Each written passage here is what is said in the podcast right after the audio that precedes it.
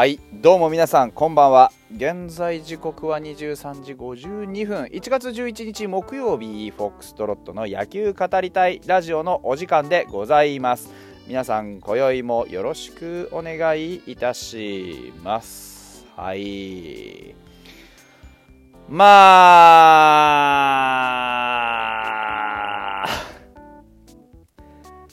今日この話をしないわけにはさすがにいかないと思うんですよでねあのー、まあソフトバンクとえー、ライオンズのねあの山川穂高の人的保障をめぐるまああのやり取りです。まあ皆さんはいろいろもう分かってらっしゃると思うんで細かいことは説明しませんががあの事の経緯からするとこれはあの非常に大きな問題をはらんでいると思うんですね。でその問題っていうのが何なのかっていうのを少しずつ話していきたいと思うんですけどまず一番の問題はあのー、まあ家庭の話としてですね家庭の話として、えー、最初に、えー、ライオンズが指名したのが仮に和田だったとして、えー、それがあ、まあ、急転直下あの飼い犬に変わりましたよっていうことがまかり通るのであればこれはもはやプロテクトリストというものの意味も価値もないっていうことなんですよ。あのー、まあ今日のね、まあまだギリギリ今日なんで、今日のほぼ24時間前ほどのレベルで、えー、和田だと。いうことが出てきたわけです。和田剛だということが出てきたわけです。で、皆さん朝起きたらびっくりしたという話で、昨日僕もね、朝収録してて、もし本当だったらとんでもないですねと、ちょっとその、ホークスサイドの信用が失われますねという話をしたんですけれども、ちょっとだけね。それはもう仮に本当だったらっていう話だったわけです。で、実際は、カイノが移籍することになったと。ただ、別にカイノだって、皆さん考えてみていただきたいんですけど今シーズンの成績を考えたらホークスから本来は出てくるはずのない駒なんですよ。何が言いたいかっていうとねまああのー、おそらくですよおお膝元のねあの日刊スポーツさんライオンズのねえー、日刊スポーツさんがあの報じたってことはかなり角度が高いっていうことと同時に、えー、午前中からもうまあ、ほぼほぼ決定というレベルの報道が、まあ、各所でなされていたわけですよね。ただ、公式からアナウンスがないということで、ずっと、まあ、水面下で何らかのやり取りが行われていたということが、まあ、大体予想がつくわけです。ですから、事の流れとしては、先にえプロテクトリストが出された段階で、おそらく和田剛のプロテクトはかかっていなかった。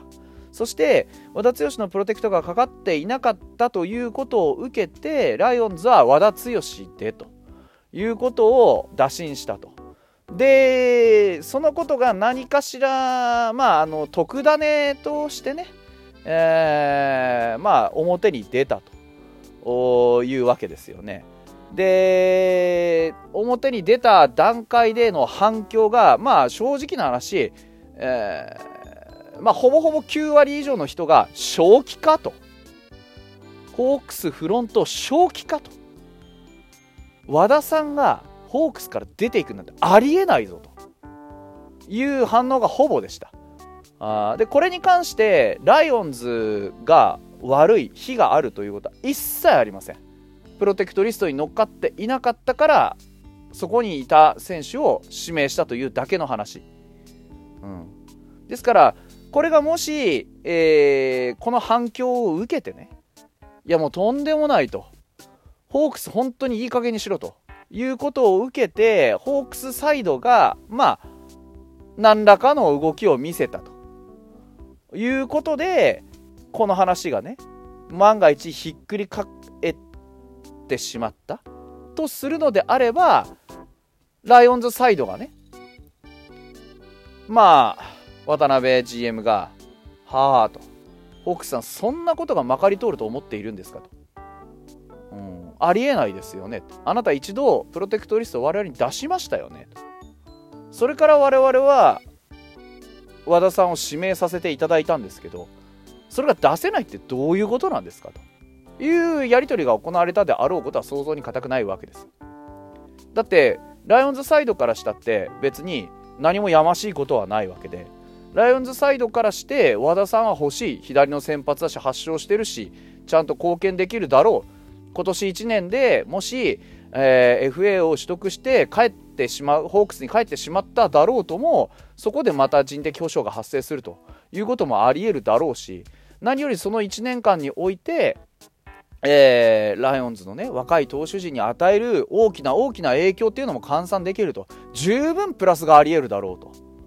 いうことは想像に難くないわけですよ。ここの想像力はおそらくホークスのフロントには欠如していて41歳のベテランなんか取るわけないでしょぐらいの気分でおそらくは腹あの高をくくってたんだと思うんですよね。私の印象ですけどねここまで来るあのいろんなことがあったじゃないですかベテランをねあの簡単にこうバサッと切ってね加山にしろ森にしろ、えー、ちょっと遡れば松田宣浩にしろ本来であればホークスでユニフォームを脱いでいて当たり前というレベルの選手が、まあ、ことごとくばっさりと意味もなく切られてきたわけですよね。えー、でそういうことの事情を考えた時にま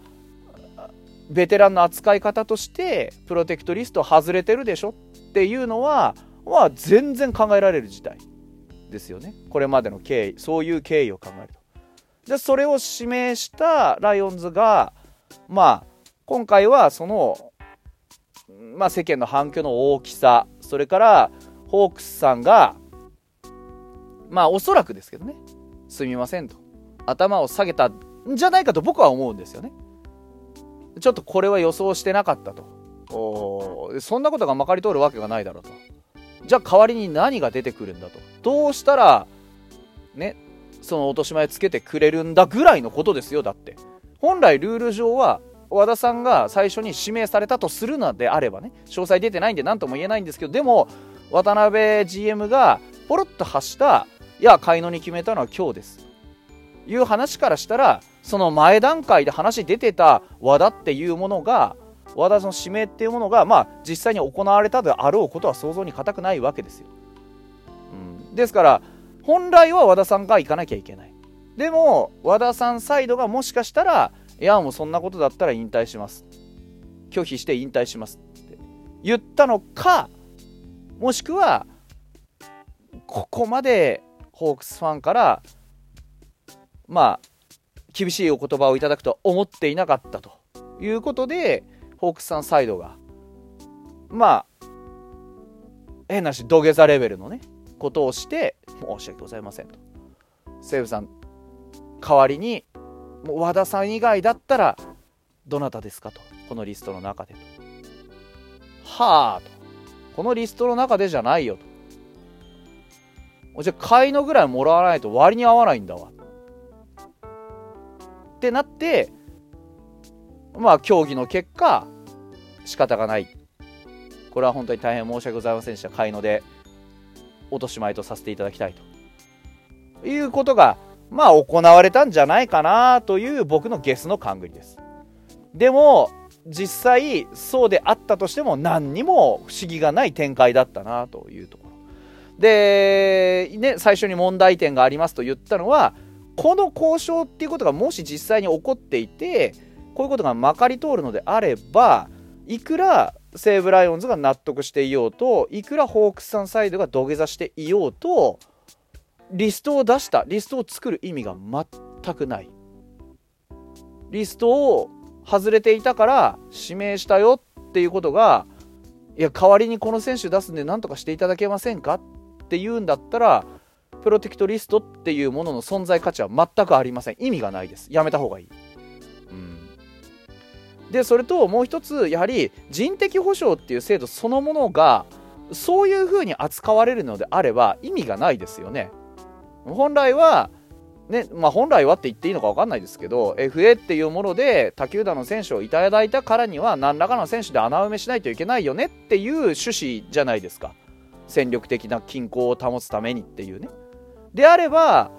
本来であれば同じ価値であるよという選手に加えて、まあ、今回は金銭の差を埋めるということで金銭がくっついてくるわけですよね。そのことがそもそも必要なのかっていうことも含めてこれ FA 制度の、まあ、変な話抜け道ですよ穴ですよ。うん、お互いが協議してそういった決めたことがひっくり返るひっくり返ったっていう現実があったのであればですよただ、まあ、十中八九あっただろうと今回は見えるわけです。うん、でまあ圧倒的に今回は、あこれ言っちゃ悪いですけど、本当にね、他球団のことなんで、黙ってろって向きもあるかもしれないですけど、球界全体の仕組みに関わることなんで言いますけど、ホークスさんサイドからしたら、これはやはり土下座するべきではなかったですし、黙って和田を差し出しておくべきだったと思います。和田選手を出しておくべきだったと思いますし、それがもし和田選手が指名されていたのであればね。うん、ですし、こういうことを演じてまで、山川穂高を獲得するっていうことに果たしてそこまで意味があったのかっていうことに関してもやっぱりホークスさんサイドのちょっと今回のコンコンオフのやり方っていうのは何かちょっとずれてるような気がするなっていうのが僕の感想ですね。まあ分かりませんよ。真実のところが明らかになるかどうかは分かりませんが僕は今回のこのケースに関してはある程度真実を明かしてこういう経緯でしたということは言わないといけないぐらいの失態をホークスさんサイドは犯してしまったんじゃないかなというふうには思います。まあ明らかになることはないとは思いますが。はい。というわけで今日はここまでです。